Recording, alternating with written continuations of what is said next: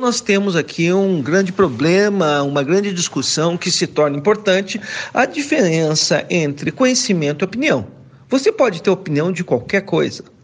Isso não quer dizer que você tem conhecimento científico, que você conheça o que está ocorrendo no planeta Terra.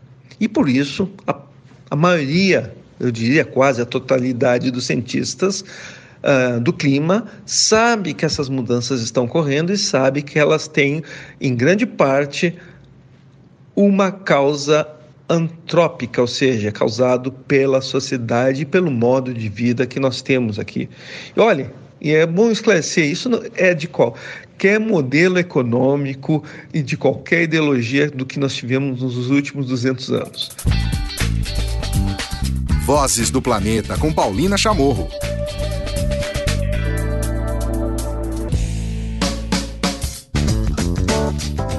Muito bem, muito bem. Começando o episódio 120 do podcast Vozes do Planeta. Já estamos no 120, pois é.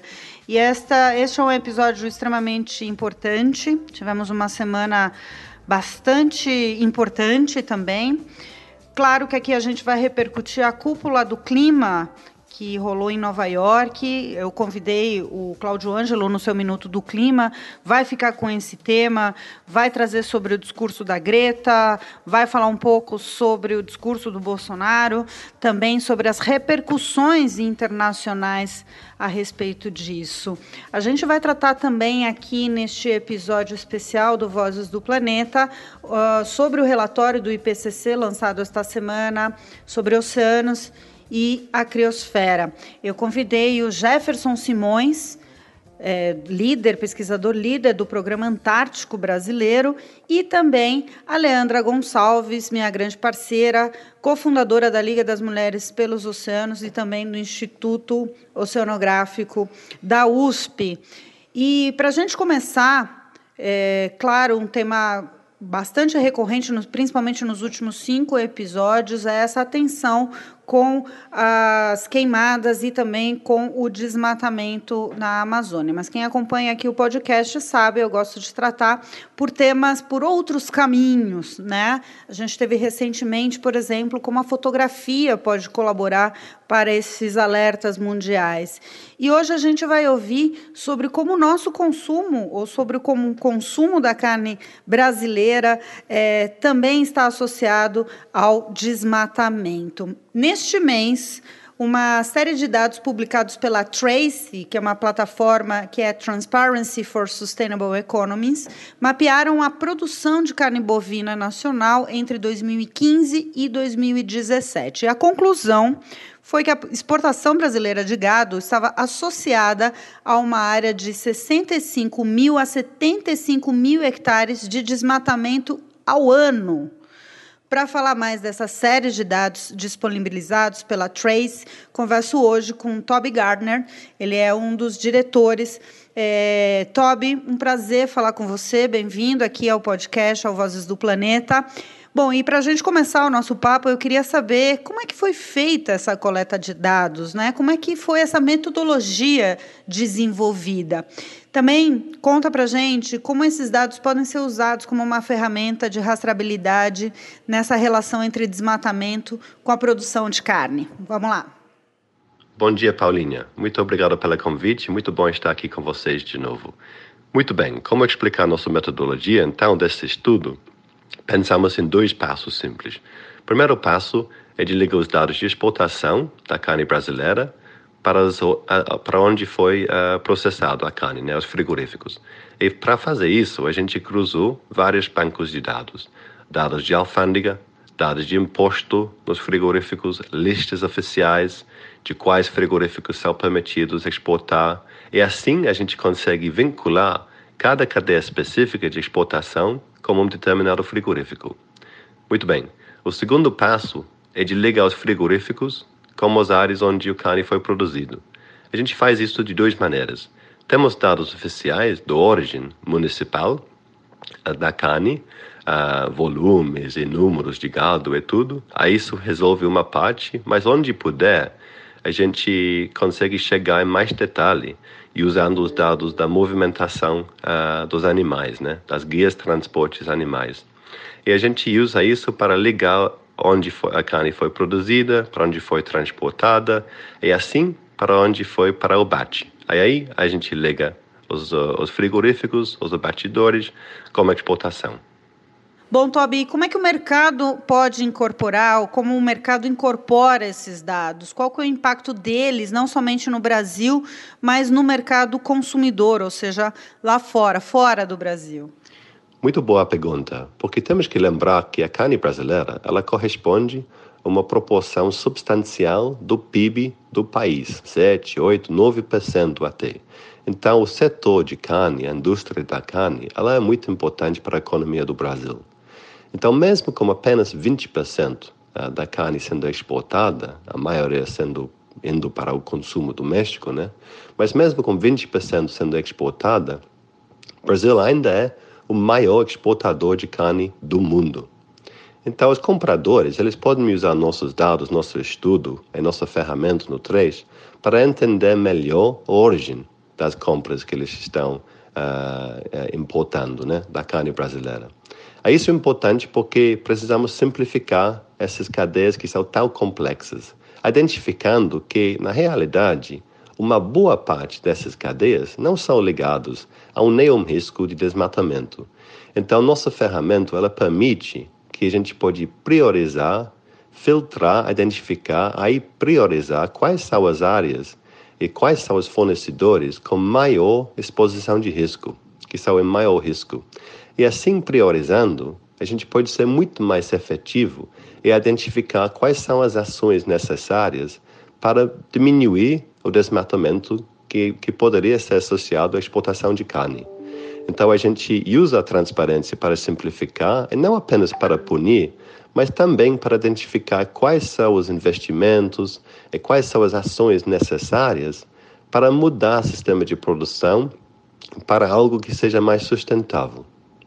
Toby, eu queria saber, é, né, já que a gente está falando né, principalmente de exportação de carne, o risco do desmatamento, mas tudo isso também está associado com consumo. Né? O que, que as pessoas podem fazer enquanto consumidoras? Como é que elas podem ter acesso ou interpretar esses números é, fazendo essa relação com o seu consumo? Então, na realidade, o Trace ela não foi desenvolvida para atender às demandas, às necessidades do consumidor final, eu, você. Mas mesmo assim, o dado pode ser muito útil para nos educar sobre a natureza da cadeia e identificar e entender melhor quais são os possíveis riscos associados às nossas compras.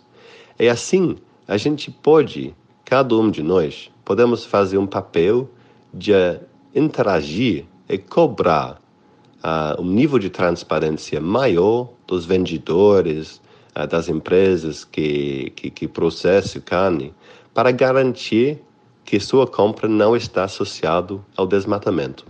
Muitas empresas elas estão fazendo um esforço cada vez maior para dar um sistema de rastreabilidade, para, para colocar uh, embagações um, na, na, na, alguns vendedores de carne associados com desmatamento ilegal.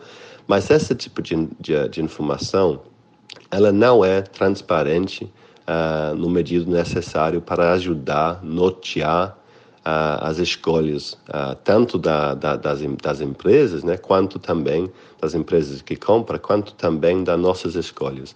Então, a gente, a gente espera que nosso trabalho no 3, que é, que é apenas uma parte da quebra-cabeça, uma peça da quebra-cabeça, que ela pode ajudar em motivar um nível de transparência maior no setor como um todo. E assim ligando e vinculando, integrando dados uh, sobre a cadeia de cada empresa, dando maior transparência nos dados que eles já estão colhendo, como os dados de transparência pública que a gente está usando, a gente consegue identificar melhor qual é o real risco associado uh, às compras. Então, os consumidores eles têm um papel importante de ficar insistindo, de ficar cobrando acesso de uh, um maior nível de confiança sobre, uh, sobre suas compras. Muito bem, muito obrigada. Conversei aqui no Vozes do Planeta com o Toby Gardner. Ele é diretor da Trace, essa plataforma Transparency for Sustainable Economy, Economies. Vocês podem ver mais em trace.earth. E foi um prazer falar com você, Toby. Muito obrigada pelo seu tempo sua disposição. Se quiser deixar mais algum recado aí para quem está nos ouvindo, vamos lá.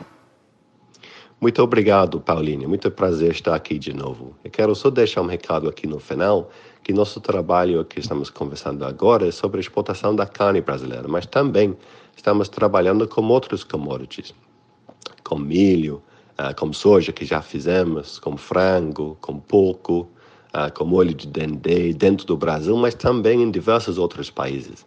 Argentina, Paraguai, Bolívia, Equador, Peru, Colômbia, uh, Indonésia, Vietnã, China Europa.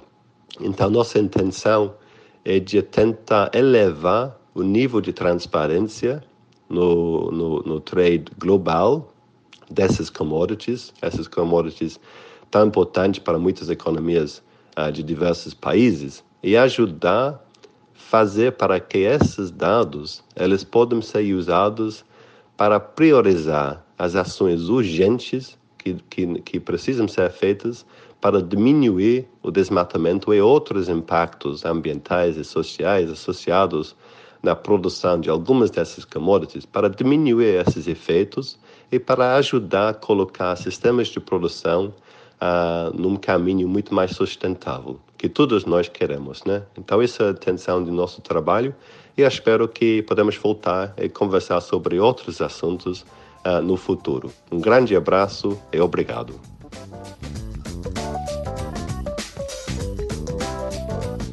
Muito bem, da Amazônia, desmatamento associado aí com a exportação de carne e consumo, a gente vai passar para oceanos.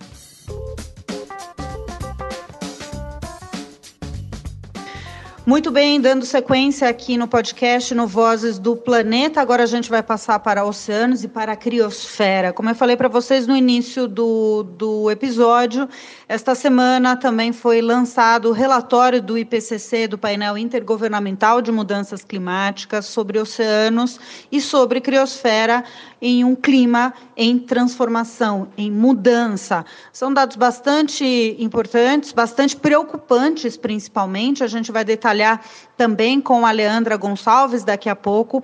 Mas primeiro vamos ouvir o professor Dr. Jefferson Simões. Ele é vice-presidente da Scientific Committee on Antarctic Research. Ele também é do Instituto de Geociências da Universidade Federal do Rio Grande do Sul, responsável pelo programa Criosfera. É um prazer receber aqui no podcast e, bom, a gente vai tratar mais adiante com a Leandra também sobre perda de oxigênio sobre esse aumento, né, né, sobre essa elevação é, tão rápida dos mares. E vamos falar agora, primeiramente, com você, Jefferson, sobre o degelo. Né? Teve dados bastante importantes e preocupantes sobre derretimento de gelo na Groenlândia, na Antártica e nas geleiras pelo mundo de uma maneira bastante acelerada. Para a gente começar, conta o que é a criosfera e qual é a participação que vocês tiveram neste relatório. E depois, na sequência, a gente segue então com as próximas perguntas a respeito do impacto desse degelo para o planeta. Alô, Paulina. A criosfera é a, toda a parte formada por neve e gelo no planeta Terra. Por incrível que pareça, isso cobre 10% do planeta ainda hoje e é constituído pelas geleiras e os dois grandes mantos de gelo da Antártica e da Groenlândia. Isso aí é praticamente a totalidade do volume do gelo. Mas nós ainda temos o solo congelado, que é chamado permafrost, a neve sazonal, que é muito importante no hemisfério norte, mas em termos climáticos não vai ser tão relevante para o planeta como um todo. E finalmente nós temos o mar congelado, ou seja, o mar, tanto no Ártico como na Antártica, congela e descongela sazonalmente. É importante entender que esses, esses essas partes da criosfera têm diferentes genes, diferentes comportamentos, diferentes respostas às mudanças do sistema clima. E nós estamos interessados, evidentemente, a saber como isso nos afeta o nosso cotidiano, a variação dessa massa de gelo e principalmente na circulação geral da atmosfera e do oceano. esse sistema casado, acoplado, que rege o nosso dia a dia aqui na superfície da Terra.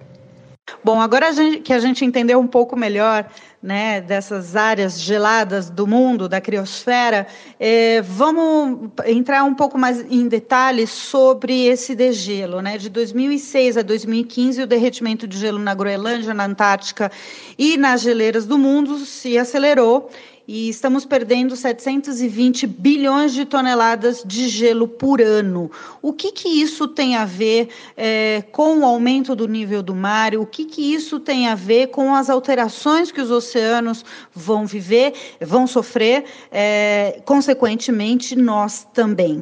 O relatório que saiu dia 25 de setembro, agora, que é um relatório uh, especial do painel intergovernamental sobre mudanças do clima, o IPCC, que foi feito pela comunidade tanto oceanográfica quanto a comunidade glaciológica, ou seja, aquela comunidade que estuda o gelo e a neve. E envolveu, é claro, principalmente grande parte dos pesquisadores da Antártica. Uh, note que, é claro, como todos esses relatórios, eles são baseados nos artigos científicos que são publicados pela comunidade científica internacional. E aí, evidentemente, os brasileiros também estão envolvidos nisso, principalmente ó, através do nosso Instituto Nacional de Ciência e Tecnologia da Criosfera, que é parte do Programa Antártico Brasileiro uh, e financiado uh, pelo nosso CNPq, CAPES e outras fundações nacionais. Atualmente, nós temos um programa no Brasil de monitoramento de geleiras, das variações das massas de gelo, principalmente dos Andes, daquelas geleiras que nós chamamos as geleiras da Amazônia, são as geleiras na, na Bolívia, no Equador e algumas também na Colômbia, que têm a sua bacia de drenagem em direção à Amazônia. Então, é uma das áreas que nós estamos monitorando. E também do próprio manto de gelo lá na Antártica. Uh, dessa história toda, é importante que entendermos que as massas de gelo do planeta são tão importantes quanto a Amazônia para a circulação da atmosfera e dos oceanos. O que eu estou dizendo é que a Antártica e o Ártico são tão importantes quanto a Amazônia para o meio ambiente global. Seria evidentemente, uh, não compreensível, porque o sistema é único e indivisível. E a energia dos trópicos, por exemplo, da Amazônia, é transportada para as regiões polares. Então, são sistemas casados. Quando nós falamos de derretimento da massa de gelo devido a um aquecimento global, que nós estamos observando, cada vez mais intenso e, cada, e que ocorre principalmente de, com maior intensidade ah, na, nos limites das regiões polares com as regiões temperadas, ah, nós estamos preocupados em dois processos. Um, o derretimento de geleiras e parte do manto de gelo, principalmente que está ocorrendo na Groenlândia. E dois, a questão do mar congelado. Infelizmente, tem negacionistas e pessoas que não entendem que confundem processos diferentes. Se nós falarmos de geleiras e os mantos de gelo, isso é neve que acumulou ao longo de milhares e milhares de anos e se transformou em gelo, e no caso da Antártica, pode chegar até 5 quilômetros de espessura. Nós temos tanto gelo na Antártica, cerca de 25, 26 milhões de quilômetros cúbicos de gelo, que se nós colocássemos em todo o território brasileiro, o, o país seria coberto por quase 3 quilômetros de gelo qualquer pequena variação nessa massa de gelo, ele derrete e vai para o oceano. E ao chegar ao oceano, é claro, contribui para aumentar o nível do mar. Então, essa é uma das principais preocupações da comunidade científica que trabalha com as geleiras. E o que nós já estamos observando, e esse é que o relatório apresenta, é que esse processo, primeiro, nós já sabíamos, mas que estava ocorrendo, mas está se intensificando. E o dado mais Importante é que é a primeira vez nós temos certeza que a Antártica já começa também a contribuir para o aumento do nível do mar. Ou seja, até o último relatório de 2007 do IPCC e de outras pesquisas científicas até uns 4, 5 anos atrás, nós, ah, nossas evidências apontavam que a principal contribuição para o aumento do nível do mar seria devido ao derretimento do gelo da Groenlândia e também de geleiras e, e de outros lugares que nem as regiões montanhosas do planeta.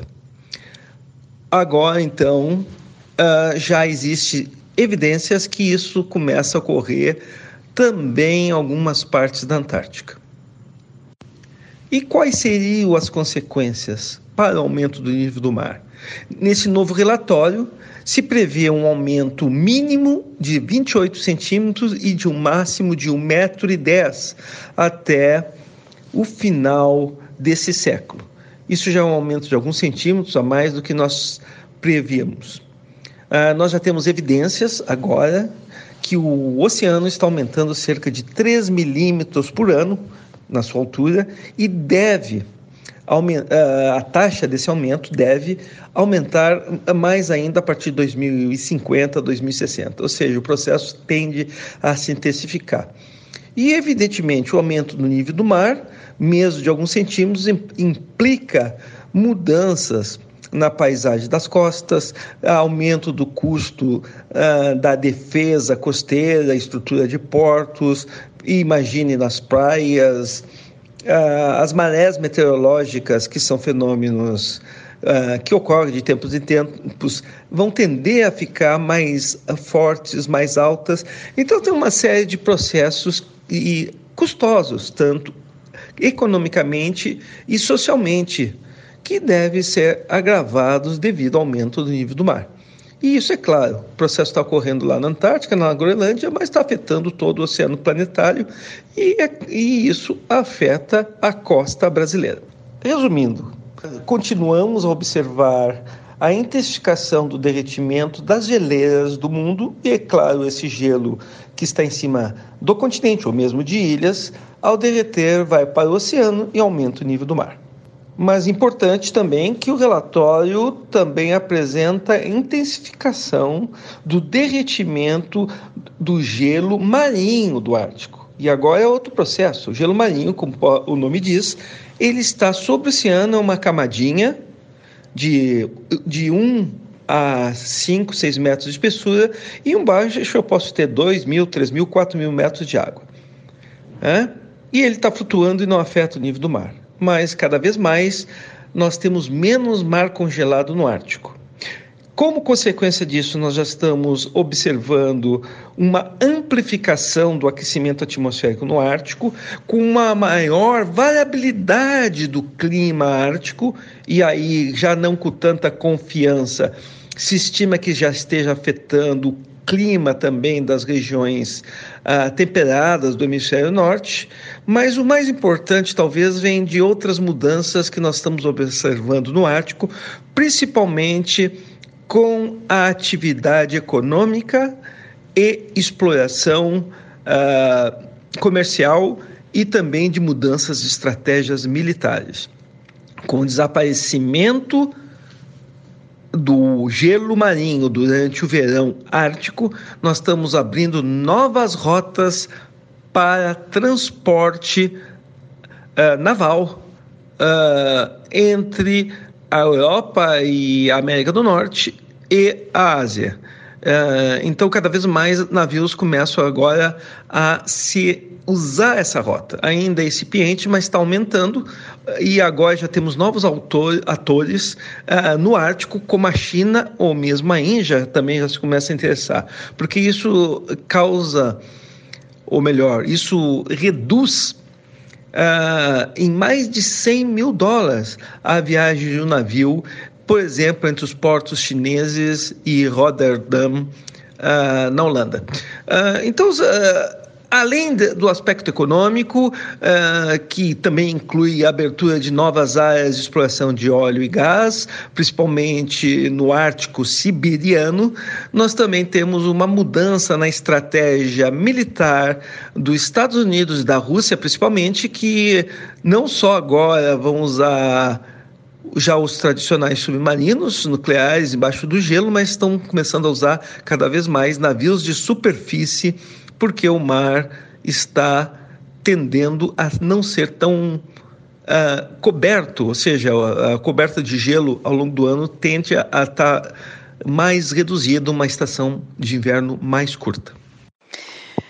Bom, Jefferson, minha última pergunta é com relação à importância da ciência, importância desses dados, em, em como podemos absorver essas informações. Nós estivemos recentemente num evento falando justamente sobre mudanças climáticas e você ressaltou muito isso, né? A gente está numa semana bastante tumultuada, tivemos a cúpula do clima, diversas é, diversos pronunciamentos, né? Então eu queria deixar esse espaço agora é, você que é uma sumidade, é, se tratando né, de criosfera, é, sobre o que a gente tratou né, nessa semana, nesse evento, sobre o que você falou da importância da ciência, da importância dos dados, da importância da gente tratar as mudanças, a emergência climática com a necessidade, com a seriedade que ela deve ser tratada. E desde já, então, deixo um grande abraço e te agradeço pela participação aqui hoje no Vozes do Planeta. Paulina, eu creio que cada vez mais se torna evidente as transformações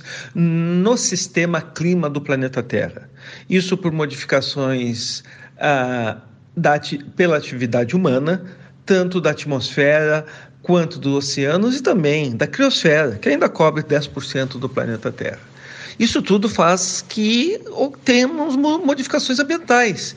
Uh, que sempre tiveram também, elas ocorrem naturalmente. O que nós estamos fazendo, nós estamos entender isso, é intensificando esses processos, fazendo que eles se tornem mais rápidos. Uh, e é claro, não só a sociedade, mas as diferentes espécies de fauna e flora têm que se adaptar mais rapidamente, algumas vão ser mais capazes dessa adaptação, outras não. Então, essa é a primeira preocupação. A segunda preocupação é como nós respondemos a essas modificações, muitas delas que vão ocorrer de, de qualquer maneira, mesmo que nós tomemos algumas decisões sobre o nosso modelo econômico, sobre como nós vamos levar a nossa vida e a nossa experiência nesse planeta daqui por diante. E de ser, a gente pode usar vários jargões, como sustentável, de uma melhor preservação, de melhor cuidado do planeta. A grande questão é o seguinte: nós temos que responder o que nós queremos de nossa experiência nesse planeta e que envolve valores, espiritualidade, envolve conhecimento. E para isso a ciência tem mostrado muito claro o que está ocorrendo. Infelizmente, devido a interesses econômicos de grupos extremamente conservadores, houve inclusive uma criação de campanhas de desinformações que foi muito acelerada com o advento das mídias eletrônicas. Porque simplesmente as mídias eletrônicas ah, jogam qualquer opinião, não não substanciadas em evidências científicas e muitas vezes que não sejam ilibatas. Uh, então nós temos aqui um grande problema, uma grande discussão que se torna importante a diferença entre conhecimento e opinião. Você pode ter opinião de qualquer coisa. Isso não quer dizer que você tem conhecimento científico, que você conheça o que está ocorrendo no planeta Terra. E por isso, a, a maioria eu diria quase a totalidade dos cientistas uh, do clima, sabe que essas mudanças estão ocorrendo e sabe que elas têm, em grande parte, uma causa antrópica, ou seja, causado pela sociedade e pelo modo de vida que nós temos aqui. E olha, e é bom esclarecer, isso é de qualquer modelo econômico e de qualquer ideologia do que nós tivemos nos últimos 200 anos. Eu gosto de chamar atenção porque um dos países mais poluidores que nós tivemos aqui até cair foi o sistema soviético, principalmente no consumo de carvão.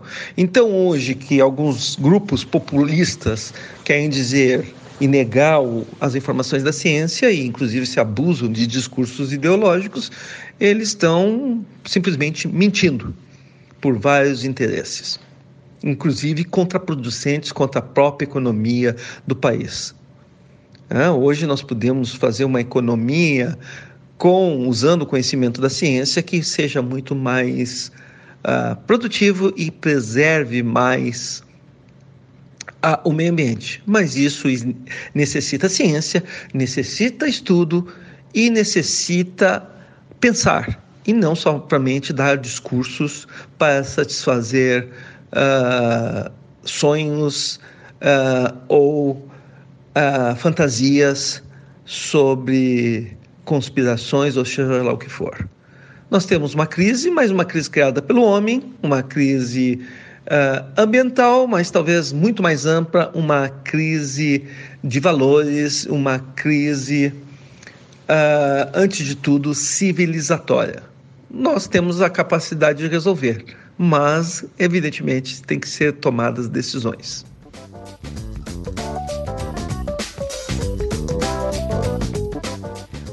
E da criosfera com o Jefferson Simões, a gente vai passar agora para oceanos. Eu vou convidar agora, claro, a doutora Leandra Gonçalves. Eu gosto muito de brincar com esse doutora, porque ela é realmente também uma sumidade em oceanos. A Leandra é pesquisadora do Instituto Oceanográfico da USP, juntamente comigo e com a Bárbara. Nós fundamos a Liga das Mulheres pelos Oceanos. Leandra, é um prazer falar contigo. É, obrigado por atender aqui para o Vozes do Planeta, o podcast, e ainda mais tratando de um tema, de um relatório tão importante e tão fundamental.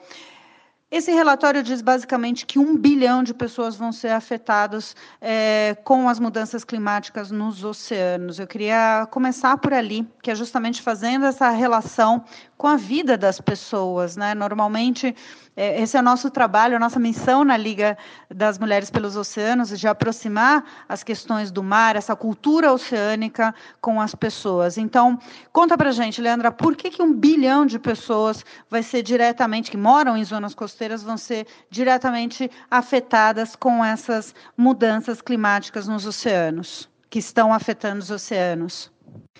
Olá, Paulina. Olá, ouvintes. É sempre um grande prazer participar dos programas aqui com vocês, que estão sempre fornecendo informações atualizadas, é, que acabam de ser lançadas com a maior qualidade. Então, prazer estar aqui com vocês.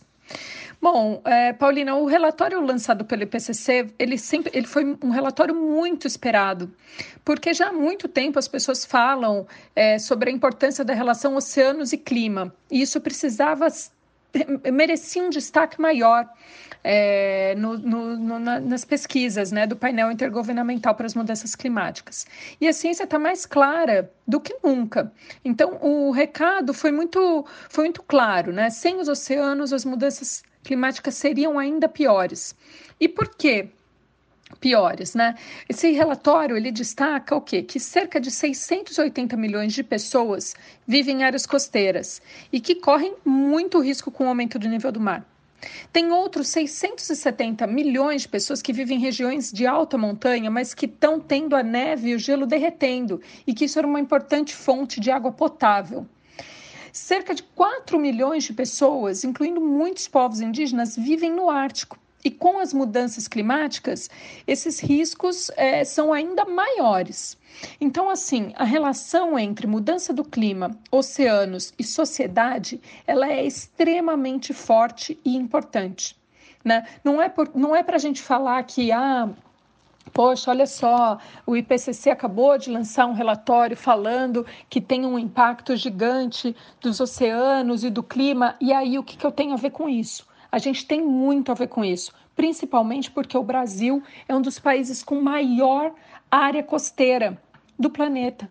Então, cidades importantes como Rio de Janeiro, Recife, litoral de São Paulo vão sofrer com o impacto das mudanças climáticas. E isso vai acirrar ainda mais um problema gravíssimo que temos no Brasil, que é a desigualdade social. Então, é realmente muito importante que a gente passe a olhar para isso com muita atenção.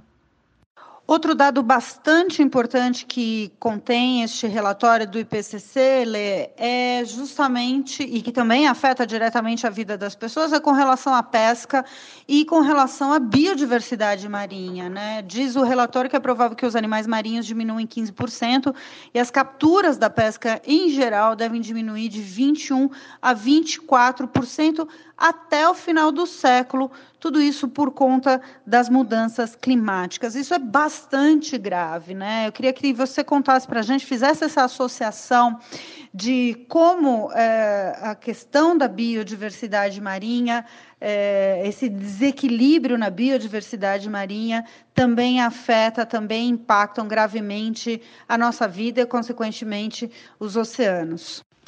Pois é, Pauli. Uma coisa que a gente já sabia, né, que essa crise climática afeta os mares e as partes congeladas do mundo, mas não nessa escala. Eu acho que o principal diferencial desse relatório, além de ter compilado mais de 7 mil referências bibliográficas, ter juntado mais de 100 cientistas do mundo todo, de 37 países, é o fato de que dessa vez as informações foram compiladas de uma forma a mostrar e comprovar tamanha interconexão dos oceanos.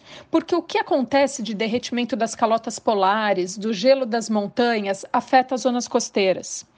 A elevação do nível do mar, todo o problema que tem é, nas zonas costeiras afeta também não só sociedades, mas também toda uma atividade produtiva. Então, em resumo, o que, que acontece? Os oceanos estão aquecendo, os oceanos estão ficando cada vez mais ácidos e cada vez vai ter menos oxigênio nos oceanos.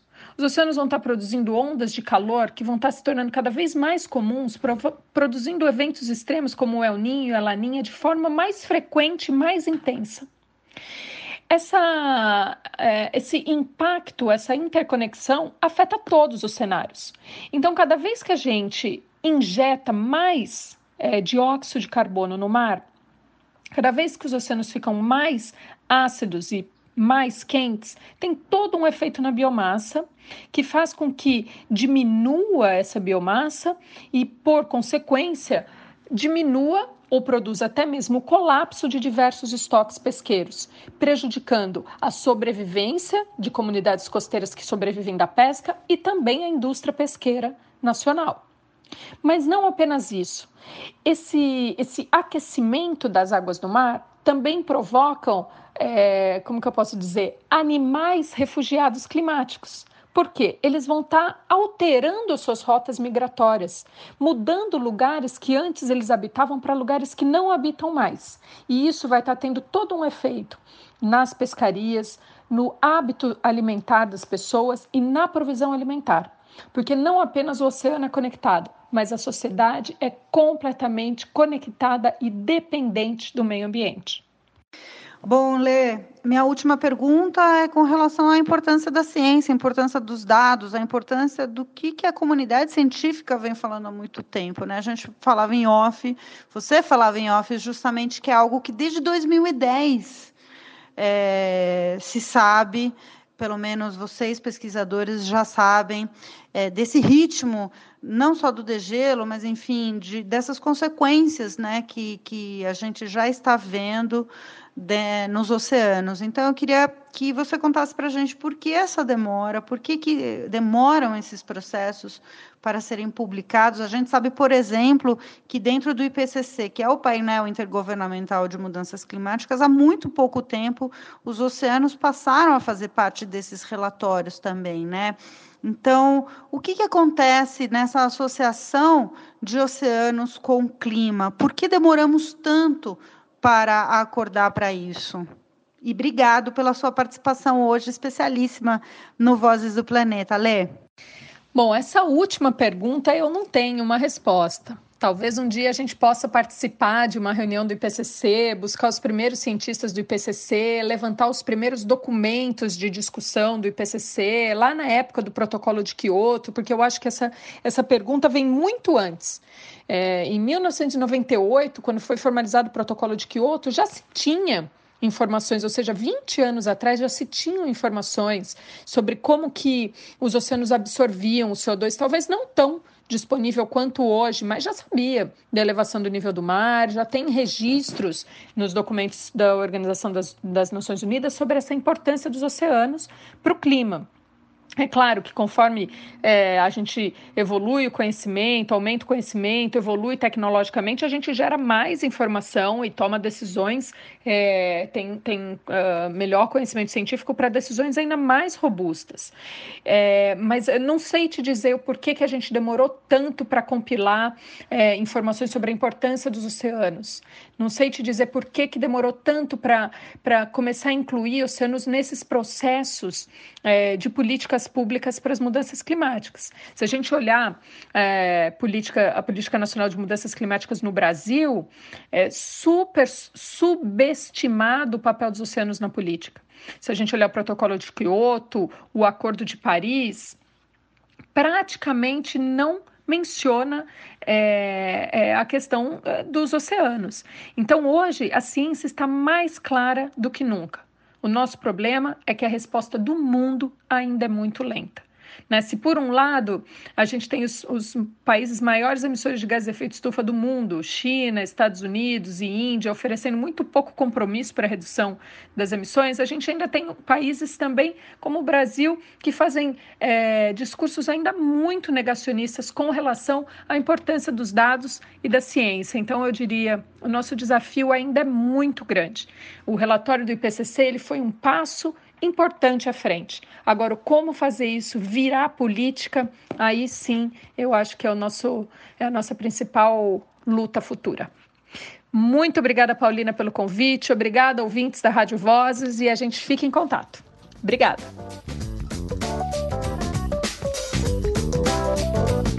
Que aula, hein? Que aula a gente acabou de ouvir é, com o Jefferson Simões sobre criosfera e também com a Leandra Gonçalves sobre oceanos e esse último relatório do IPCC sobre oceanos e criosfera. Bom, estamos vivendo dias bastante importantes, né? Já ouvimos sobre a relação do desmatamento com exportação de carne aqui do Brasil, né? Essa rastreabilidade. Ouvimos sobre oceanos e a criosfera e agora a gente vai ouvir sobre a greve mundial do clima, também que rolou recentemente, e sobre a cúpula do clima. Quem vai trazer todos esses assuntos, é claro, é o Cláudio Ângelo, no seu Minuto do Clima. Fala, Cláudio. Aqui na Rádio Vozes, Minuto do Clima, com Cláudio Ângelo.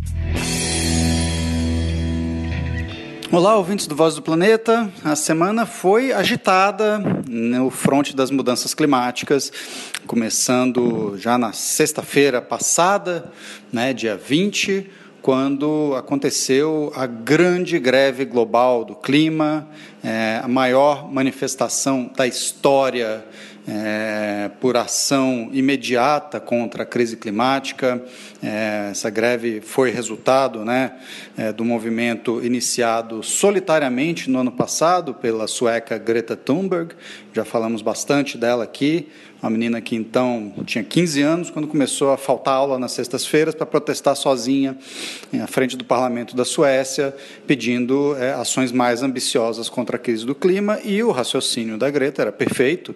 Ela falava assim: o que, que adianta eu ir para a escola se eu não vou ter futuro por conta é, do aquecimento da Terra? Pois bem, essa, é, esse protesto solitário da Greta acabou virando um movimento global de massas que levou Segundo a ONU, 4 milhões de pessoas às ruas no último dia 20.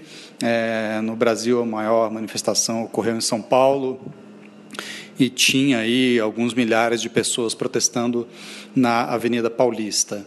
É, continuou né, a Semana do Clima na segunda-feira com a cúpula do secretário-geral né, por ambição climática, um evento organizado pelo secretário-geral Antônio Guterres, é, para que os países que assim se sentissem é, dispostos aportassem ah, medidas mais ambiciosas ah, para combater a, a, mudança climática. 60 é, países participaram, falando, né, vários deles anunciaram é, aumento de ambição ou intenção de aumento de ambição.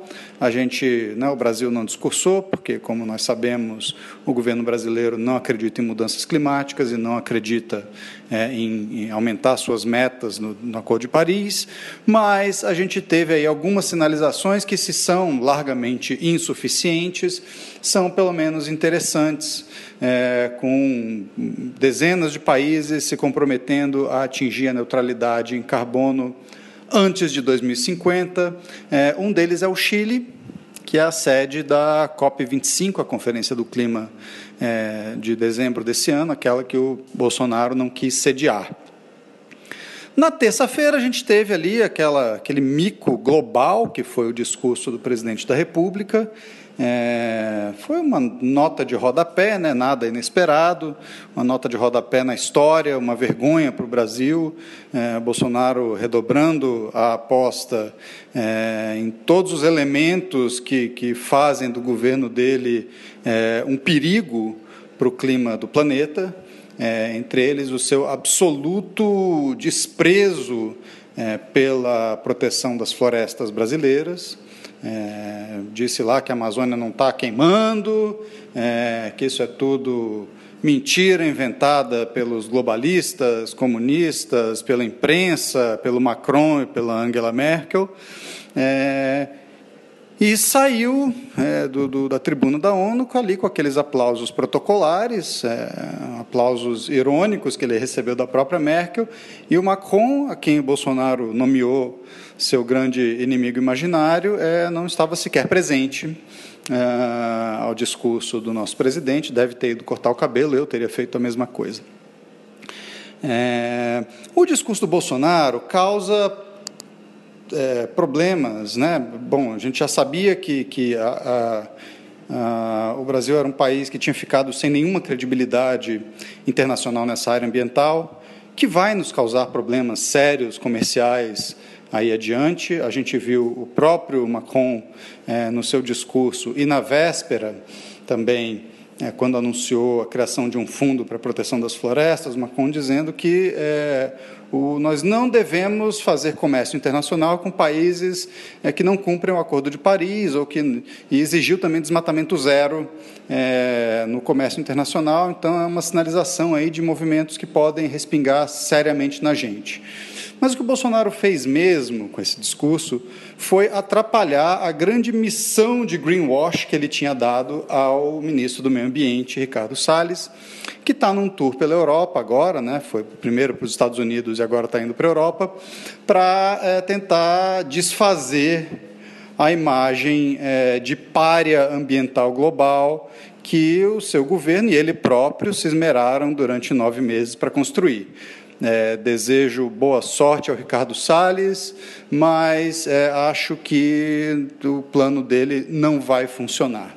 E eu encerro aqui esse longo Minuto do Clima uh, com uma homenagem às crianças e jovens que se manifestaram na última sexta-feira e que devem se manifestar também, devem sair às ruas, voltar a sair às ruas nesta sexta-feira, dia 27. A gente fica com primavera nos dentes dos secos e molhados. Abraço.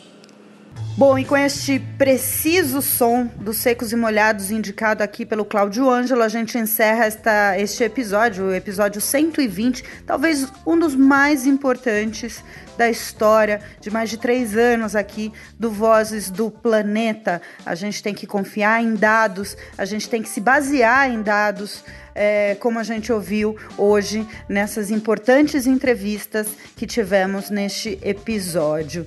A edição, produção e a apresentação do Vozes do Planeta é minha, Paulina Chamorro, na produção também o André Cazé. Nos trabalhos técnicos e edição, o Chico Pessoa. A gente volta a se falar no próximo episódio. Tchau!